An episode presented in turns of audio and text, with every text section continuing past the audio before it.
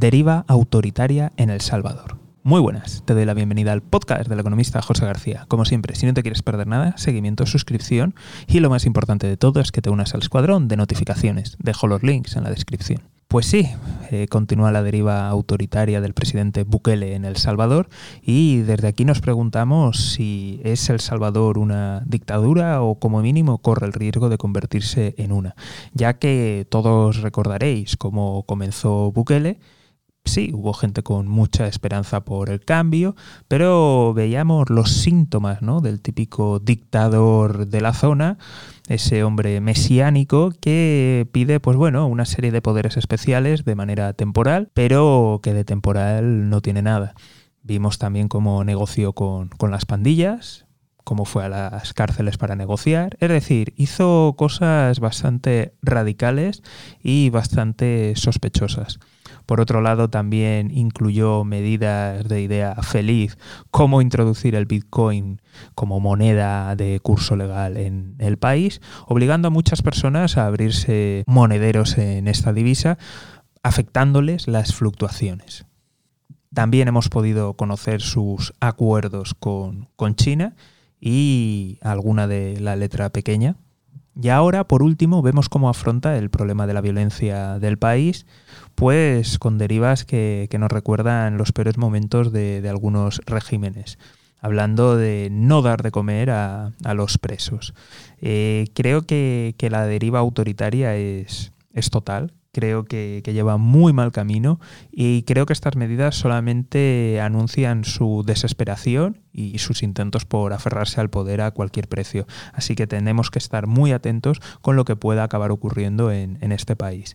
Y de nuevo esto se engloba en todo lo que venimos aquí anunciando en, el podcast Estamos hablando de todas las crisis económicas que vienen, crisis climática, crisis alimenticia, de cómo eso se está resolviendo y está generando presiones, presiones en países que, en muchas ocasiones hemos salido de, entre comillas, de lo peor de la pandemia, o al menos aparentemente, pero que las economías no lo han hecho y sobre todo grandes bolsas de población no lo han hecho. Así que por tanto eso es una olla a presión y creo que vamos a tener aún más al alza el autoritarismo a lo largo del mundo y tenemos que ser muy vigilantes. Como siempre, si no te quieres perder nada, seguimiento, suscripción y lo más importante de todo es que te unas al escuadrón de notificaciones. Dejo los links en la descripción. Un saludo y toda la suerte del mundo. ¿Ha comenzado una crisis inmobiliaria en Estados Unidos? Muy buenas, te doy la bienvenida al podcast del economista José García. Como siempre, si no te quieres perder nada, seguimiento, suscripción y lo más importante de todo es que te unas al escuadrón de notificaciones. Dejo los links en la descripción. Sí, sí, te lo he preguntado en serio. ¿Ha comenzado ya una crisis inmobiliaria en Estados Unidos? Lo digo porque por primera vez en varios años, un indicador clave en el tipo de interés de las hipotecas acaba de superar el 5%. Y esto, bueno, si me escuchas desde España lo sabes, cada vez que suben las hipotecas, pues todo el mundo tiembla. En general, en todo el mundo ocurre así. Entonces, este indicador clave que haya superado el 5%, que hacía años que no, no lo hacía, pues supone de facto que las familias, que los consumidores en general van a tener menos renta disponible y por tanto el consumo se va a ver aún más afectado. Y esto se suma al incremento de precios, la inflación que está completamente desbocada, los precios de la energía y sin tener en cuenta la nueva quinta ronda de sanciones. Así que, por tanto, creo que no podemos descartar que ahora mismo esta bonanza que, ha vivido el sector inmobiliario americano, justo después de, la pandemia, que muchos millennials accedían por primera vez a su vivienda, que mucha gente estaba repensando, reorganizando, todos esos movimientos de casa, todo, todo ese fuego, todo ese calor del sector inmobiliario es posible que se venga abajo, ya no solamente por presiones de la economía general, sino también del propio sector, como es el aumento de estos tipos de interés. Y ojo, que la Fed solamente acaba de empezar a subir los tipos. Así que estaremos muy atentos y como siempre, si no te lo quieres perder, seguimiento, suscripción y lo más importante de todo es que te unas al escuadrón de notificaciones. Dejo los links en la descripción. Un saludo y toda la suerte del mundo. Más Ucrania en el futuro. Muy buenas, te doy la bienvenida al podcast del economista José García. Como siempre, si no te quieres perder nada, seguimiento, suscripción y lo más importante de todo es que te unas al escuadrón de notificaciones. Dejo los links en la descripción. Pues sí, según altos mandos de Estados Unidos, comentan que lo que ha pasado en Ucrania es solamente el principio y que a partir de ahora nos tenemos que acostumbrar a más Ucranias, a más invasiones y a más guerras convencionales de este estilo según altos cargos militares de Estados Unidos y del Pentágono, consideran que, esto es el inicio, que vamos hacia un mundo cada vez más inestable y que por tanto nos tenemos que preparar para sus consecuencias. Creo que ya lo hemos comentado muchas veces aquí en el podcast a través de diferentes programas. Hemos estado hablando de los problemas que está produciendo las sequías. Ahora nos vamos a encontrar con problemas de hambre. Nos estamos encontrando con revoluciones y crisis como lo que está pasando en Sri Lanka.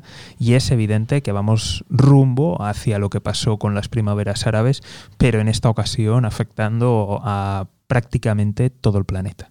Luego aquí también me gustaría añadir algo y es algo que no se está teniendo demasiado en cuenta y es con la enorme crisis, con todo lo que está produciendo la guerra de Ucrania, eh, ¿qué partidos apoyan a Putin dentro de Europa? Me viene a la cabeza, por ejemplo, el caso de Orbán, con todo lo que está cayendo. Orbán, el más fiel aliado dentro de Europa de Putin, ha arrasado en las elecciones de su país con mayoría absoluta. Y por otro lado, estamos viendo a otros partidos que simpatizan, que hasta hace cuatro días se hacían fotos con Putin, pues que vemos que están recortando en las encuestas. Me viene a la cabeza, por ejemplo, el caso de Francia, que por lo que se ve en la segunda vuelta, Le Pen está recortando muchísimo las distancias con Macron. Es decir, que pese a todos los horrores que estamos viendo de la guerra, los partidos que abogan por una autocracia, por destruir Europa y que son amiguitos de Putin, vemos que siguen escalando en las encuestas. Así que creo que vamos hacia un mundo bastante complicado y creo que las autoridades, los gobiernos, la Unión Europea en general no está atendiendo a realmente cuáles son las fuentes de todo este descontento, a las fuentes de realmente toda esta inestabilidad y por tanto vamos abocados a un conflicto y no solamente conflictos externos, sino que es posible que acabemos viendo conflictos internos. Así que estaremos muy atentos. Como siempre, si no te quieres perder nada, seguimiento, suscripción y lo más importante de todo es que te unas al escuadrón de notificaciones. Dejo los links en la descripción. Un saludo toda la suerte del mundo. OUCUS, nuevos acuerdos. Muy buenas, te doy la bienvenida al podcast del economista José García. Como siempre, si no te quieres perder nada, seguimiento, suscripción y lo más importante de todo es que te unas al escuadrón de notificaciones. Dejo los links en la descripción. Pues sí, se acaba de hacer público un nuevo acuerdo de, esa alianza militar estratégica entre Estados Unidos, Reino Unido y Australia. Y es que, veréis, ahora se compromete la alianza a desarrollar misiles hipersónicos, defensas contra este tipo de armas y además incrementar su inversión en ciberseguridad. Y estos evidentemente también en ciberataques, que a nadie se nos olvide. Todo esto viene después de que Estados Unidos probara sus misiles hipersónicos con éxito y después de lo que estamos viendo aquí en Europa y de la invasión rusa. También cabe destacar la amenaza que ha supuesto la alianza entre China y las Islas Salomón, que están cerquita de, Australia, y que por tanto ponen en el punto de mira al país oceánico. Como te puedes imaginar, las empresas armamentísticas de Estados Unidos están celebrándolo y están muy contentas. Veremos qué consecuencias acaba teniendo en el mundo y en la geopolítica. Como siempre, si no te quieres perder nada, seguimiento, suscripción y lo más importante de todo es que te unas al escuadrón de notificaciones. Dejo los links en la descripción. Un saludo y toda la suerte del mundo. Rusia pierde a un aliado clave. Muy buenas, te doy la bienvenida al podcast del economista José García. Como siempre, si no te quieres perder nada, seguimiento, suscripción y lo más importante de todo es que te unas al escuadrón de notificaciones. Dejo los links en la descripción. Pues sí, como lo oyes, Rusia acaba de perder a uno de sus aliados más clave, incluso te diría que es en estos momentos o hasta hace poco era su aliado clave número uno. Me refiero a la India. ¿Y por qué lo considero su aliado número uno? Pues verás, si te estás dando cuenta, desde que ha empezado la guerra, el conflicto, parecía que China tenía esas grandes y fabulosas relaciones, relaciones sin límite, pero en la realidad es que China se ha puesto de lado. ¿Por qué se ha puesto de lado? Porque sus principales clientes son Europa y Estados Unidos. Así que una rondita de sanciones podría hacerle mucho, mucho daño a China. Y esto nos deja como su único gran aliado y valedor a la India, un país que de hecho ha estado comprando con fuertes descuentos, pero una enorme cantidad de materias primas provenientes de Rusia. Para que te hagas una idea, en estos meses ha comprado casi tanto como durante todo el año pasado, con lo cual el mercado indio se estaba convirtiendo en la gran alternativa de Rusia y en el salvavidas económico ante las sanciones. Por si fuera poco, los lazos militares entre estos dos países son enormes. Se estima que aproximadamente el 70% o más del equipo del ejército indio depende de Rusia. Y esto es lo que se conoce oficialmente, porque ya te lo he comentado aquí en algún otro programa, que realmente los científicos e ingenieros rusos tienen mucho que ver en los programas de desarrollo nativo del ejército de la India. Pero la masacre de Bucha lo ha cambiado todo. Ya te lo comenté aquí en otros podcasts, eh, lo, que estaban comentando los medios de comunicación de la India y se veía claramente que, iba a haber un, un giro en la política y ese giro ha llegado. La India ahora aboga en el Consejo de Seguridad de Naciones Unidas por la investigación y que se aclaren los hechos de esta masacre. Con lo cual parece que Rusia se está quedando cada vez más aislada. Como siempre, si no te quieres perder nada, seguimiento, suscripción y lo más importante de todo es que te unas al escuadrón de notificaciones. Dejo los links en la descripción. Un saludo y toda la suerte del mundo. La familia Rayapaksa pierde el control de Sri Lanka. Muy buenas, te doy la bienvenida al podcast del economista José García. Como siempre, si no te quieres perder nada, seguimiento, suscripción y lo más importante de todo es que te unas al escuadrón de notificaciones. Dejo los links en la descripción. Pues sí, como lo has oído, nuevo capítulo en la crisis de Sri Lanka y es que veréis, la familia Rayapaksa parece que está perdiendo el control del país. Rayapaksa es una familia que de facto controla toda la política, de hecho muchos de sus miembros están en posiciones de, de poder, en altos cargos, además de amiguetes. En esta ocasión parece que de verdad van a perder el control y no van a poder soportar la presión, no solamente en las calles, sino que además ahora ha dimitido en bloque todos los ministros y por si fuera poco, hay 41 parlamentarios de su partido que han dicho que, que lo abandonan y que se van a convertir en independientes. ¿Qué significa todo esto? Pues significa que los Rayapaksa han perdido el control del Congreso, ya que es necesario llegar a 113 parlamentarios para alcanzar la mayoría y ahora les deja con, esta 40, con estas 41 bajas, solamente tienen 109. Por tanto, el Parlamento va a hacer maniobras para derrocar al presidente veremos qué es lo que ocurre a partir de ahora y sus consecuencias. Como siempre, si no te quieres perder nada, seguimiento, suscripción y lo más importante de todo es que te unas al escuadrón de notificaciones. Dejo los links en la descripción. Un saludo y toda la suerte del mundo. Masacre en Bucha. Muy buenas, te doy la bienvenida al podcast del economista José García. Como siempre, si no quieres perderte nada, seguimiento, suscripción y lo más importante de todo es que te unas al escuadrón de notificaciones. Dejo los links en la descripción. Pues sí, lo habéis oído bien y pido disculpas por el retraso, pero quería comprobar bien esta información porque ahora mismo hay mucha publicidad, eh, sobre todo con mucha propaganda en, en las noticias y de hecho, bueno, todos recordaremos, sobre todo en la televisión española, aquellas imágenes, ¿no? Que se atribuían a ataques rusos, cuando en realidad era artillería ucraniana atacando las zonas de Donetsk y Lugansk. Y lo que parecía un soldado ucraniano realmente era un miliciano de, de, la zona y la familia iba a Rusia y no a Ucrania. Y eso y otras tantas lindezas.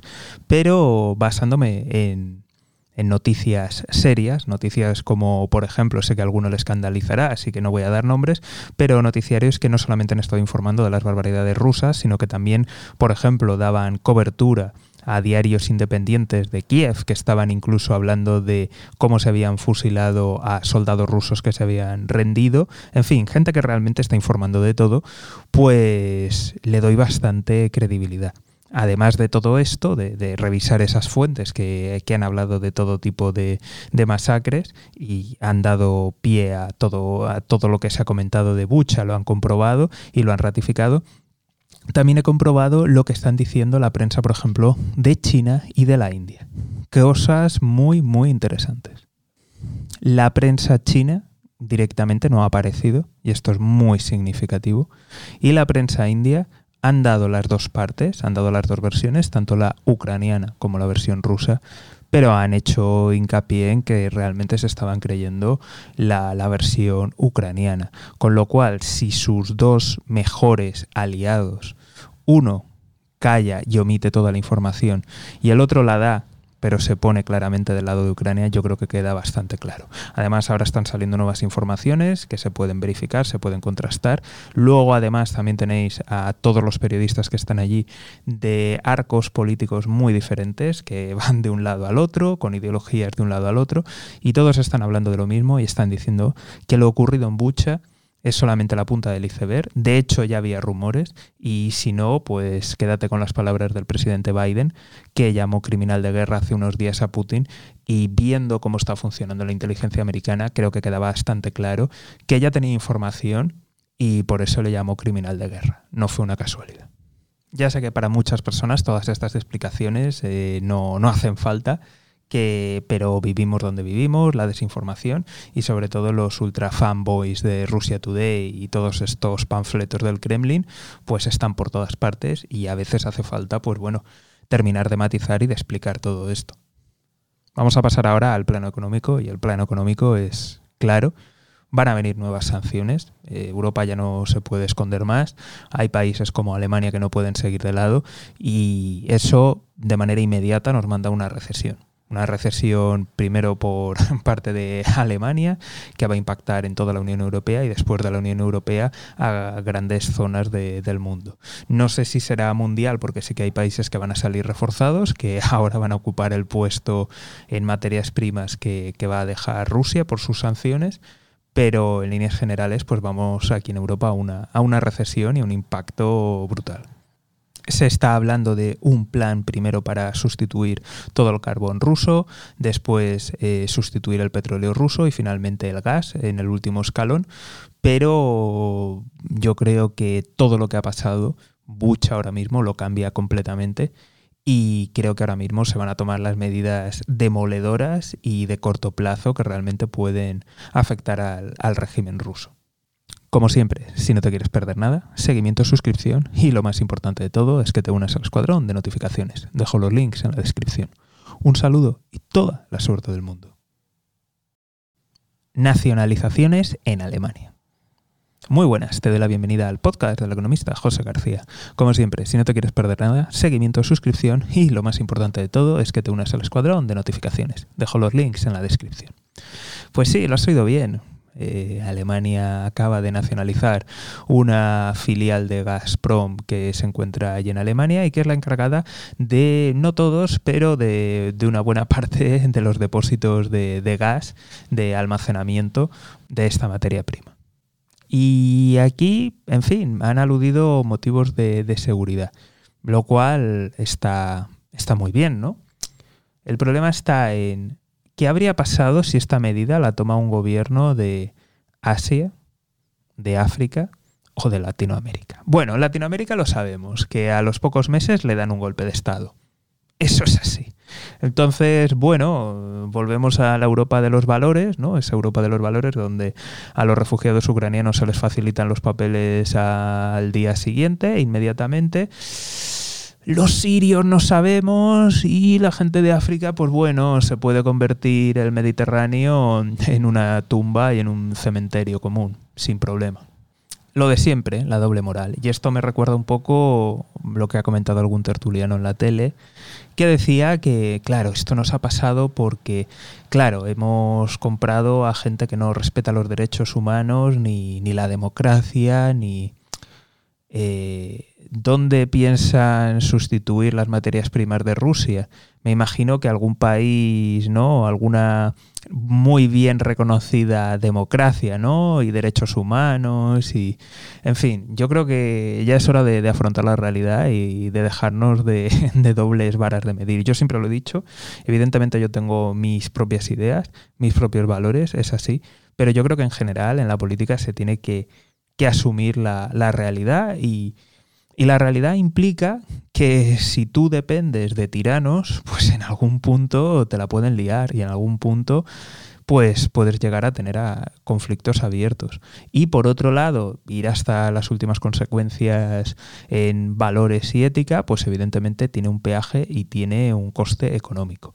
¿Cuál es el problema? El problema es que los políticos normalmente nos enseñan las caras A de, de ambas decisiones, pero nunca nos enseñan la cara B y creo que de aquí en el futuro, pues bueno, vamos a aprender por las malas cuál es la cara B.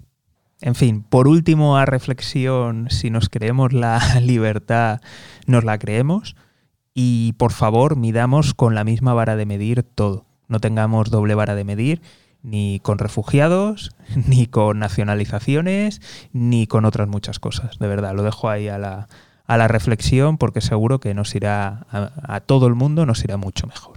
Como siempre, si no te quieres perder nada, seguimiento, suscripción y lo más importante de todo es que te unas al escuadrón de notificaciones. Dejo los links en la descripción. Un saludo y toda la suerte del mundo. Nueva variante en China. Muy buenas, te doy la bienvenida al podcast del economista José García. Como siempre, si no te quieres perder nada, seguimiento, suscripción y lo más importante de todo es que te unas al escuadrón de notificaciones. Dejo los links en la descripción. Pues sí, lo has oído bien por si faltaba alguna cosa más, pues ahora también tenemos una nueva variante en China. Ya que se estaba comentando que los casos que estaban produciéndose en China eran derivados de, Omicron, de, una subvariante. No, no, no, no, no, no. Estamos hablando de una variante completamente nueva y de hecho, pues eh, periódicos de, la zona que normalmente hablan de, todo lo que ocurre en, en Asia, es decir, que se escapan un poco del control gubernamental chino, pues están dando la voz de, alarma porque dicen, a ver, ¿desde cuándo existe esa variante? Muy probablemente es la causa de, que está detrás de los nuevos encierros que está habiendo en China y exactamente cuáles son los síntomas. Porque sí, China está diciendo que bueno, que no es nada, que es leve, pero en fin, eh, todos nos acordamos de cómo empezó este virus, así que veremos. De momento lo que se tiene claro es que una gran parte de la población está encerrada en China, que muchas empresas están intentando trabajar manteniendo la, producción a cualquier precio y eso está dando lugar a mayores contagios. Eh, se sigue con el testeo, el rastreo y evidentemente la información que sale de China no es fiable, por tanto estamos a ciegas y todos recordamos no solamente el inicio del virus, sino todo lo que ha ido pasando. Como siempre, estaremos muy atentos y si no te lo quieres perder, pues seguimiento, suscripción y lo más importante de todo es que te unas al escuadrón de notificaciones. Dejo los links en la descripción. Un saludo y toda la suerte del mundo. Crisis política en Pakistán. Muy buenas, te doy la bienvenida al podcast del economista José García. Como siempre, si no te quieres perder nada, seguimiento, suscripción y lo más importante de todo es que te unas al escuadrón de notificaciones. Dejo los links en la descripción. Pues sí, lo has oído bien. Pakistán está en crisis y te lo resumo mucho, mucho, mucho, pero va a haber elecciones anticipadas. ¿Cuál ha sido el problema? Ahora mismo hay un lío tremendo entre los tres poderes, entre el ejecutivo, el legislativo y el judicial. Resumen, resumen, es que va a haber elecciones y que el presidente que había el primer, perdón, el primer ministro que había ha tenido problemas a la hora de, pasar, de pasar las legislaciones y se ha demostrado que, ha perdido la mayoría en el, en el Parlamento. Después de todo esto, creo que hay cosas que, tenemos que, estudiar. Hay lío incluso entre ellos, en cómo se interpreta, en la Constitución, en las leyes, en los tiempos, pero lo que sí que ha quedado en claro es que ahora mismo va a haber elecciones y hay un lío monumental entre los tres poderes, porque cada uno de ellos lo interpreta de una, de una forma o de otra, según les convenga.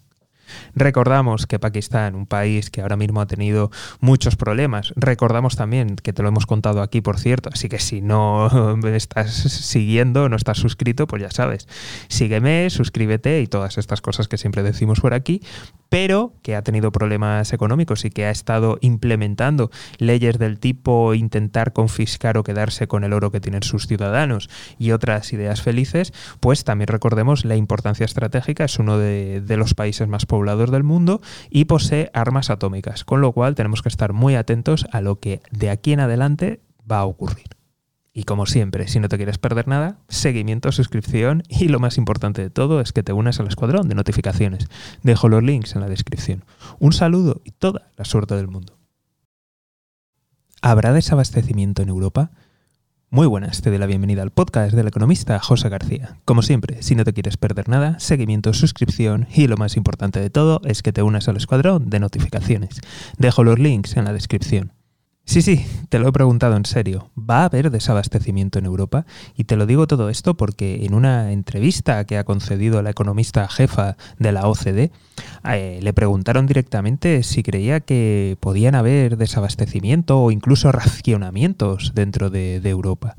Y su respuesta fue que depende de lo que dure la guerra, con lo cual parece que hay previsiones bastante malas. ¿En qué se basa para hacer estas predicciones?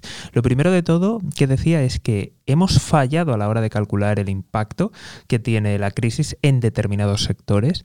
Entonces esta guerra está produciendo aún más distorsiones, aún más disrupciones dentro de, de la economía y dentro de muchos sectores. No se ha calculado bien los efectos y por otro lado, ha explicado de que tenemos un, problema estructural a la hora de, menospreciar las segundas derivadas. Es decir, si ya tenemos problemas al ver los efectos directos en algunos sectores, a la hora de ver esas ramificaciones nos cuesta aún más y por tanto podemos encontrarnos con situaciones muy feas dentro de, de Europa. Así que estaremos muy atentos, como siempre, extremar precauciones y, si no te quieres perder nada, seguimiento, y lo más importante de todo es que te unas al escuadrón de notificaciones. Dejo los links en la descripción. Un saludo y toda la suerte del mundo. Problemas en el sector agrícola mundial. Muy buenas, te doy la bienvenida al podcast del economista José García. Como siempre, si no te quieres perder nada, seguimiento, suscripción y lo más importante de todo es que te unas al escuadrón de notificaciones. Dejo los links en la descripción. Pues sí, hoy vamos a hablar de los tres pilares que sostienen la industria agrícola a nivel mundial. Y esto viene de un término que se llama las tres Fs, pero del mundo anglosajón y aplicado a este sector. No confundir con las tres Fs, en fin, de los family friends y otras cosas. En este caso estamos hablando de el combustible, estamos hablando de los fertilizantes y estamos hablando de la financiación. Y estos son los tres pilares que sostienen la industria agroalimentaria. Así que analicemos cómo todo esto impacta en el campo. El primero que vamos a ver son los fertilizantes. Y es que verás, la enorme producción que tenemos a nivel mundial solamente se sostiene por el uso de estos productos. Y a que no sabéis cuáles son los dos principales productores de estos productos y derivados. Pues efectivamente, lo has adivinado. Rusia y Bielorrusia.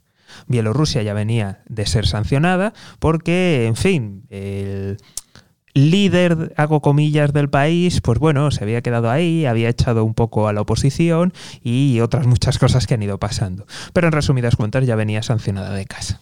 Y ahora, por otro lado, las tremendas sanciones que ha sufrido Rusia después de la invasión o, como ellos dirían, hago comillas, comillas, operación especial. Así que estos dos países juntos suman cerca vamos a ponerlo en torno, porque dependiendo de la estadística que mires y del año, supera o está muy cerca de llegar el 50% de las exportaciones mundiales de estos productos. En segundo lugar, tenemos que atender a la financiación. Y es que, verás, las retiradas de estímulos, las subidas de tipos de interés, de todo, iba a decir todos, pero de casi todos los bancos centrales, porque evidentemente tenemos a Erdonomics, a Erdogan allí en Turquía haciendo sus Erdonomics, y luego por otro lado tenemos a China, que sus burbujas les están estallando y el Banco Central no para de inyectar dinero y de dar facilidades de pago, pero en el resto, resto, resto del mundo, en todos los lados, los créditos se están dificultando y por último, pero no menos importantes, estamos viendo una subida generalizada de los precios. Estamos viendo la inflación desbordarse en todo el planeta y muy especialmente en los carburantes y esto afecta terriblemente a la agricultura. Con lo cual todo esto está llevando a un, a un, aumento de los precios e incluso a que muchos, tanto pequeños productores, medios productores, digan, oiga, no me sale a cuenta, abandono. Y esto aún mete más presión inflacionaria, ya que la oferta se va reduciendo aún más. Estaremos muy atentos de lo que ocurre en los próximos días y meses al respecto. Y si no te lo quieres perder, seguimiento, suscripción y lo más importante de todo es que te unas al escuadrón de notificaciones. Dejo los links en la descripción. Un saludo y toda la suerte del mundo.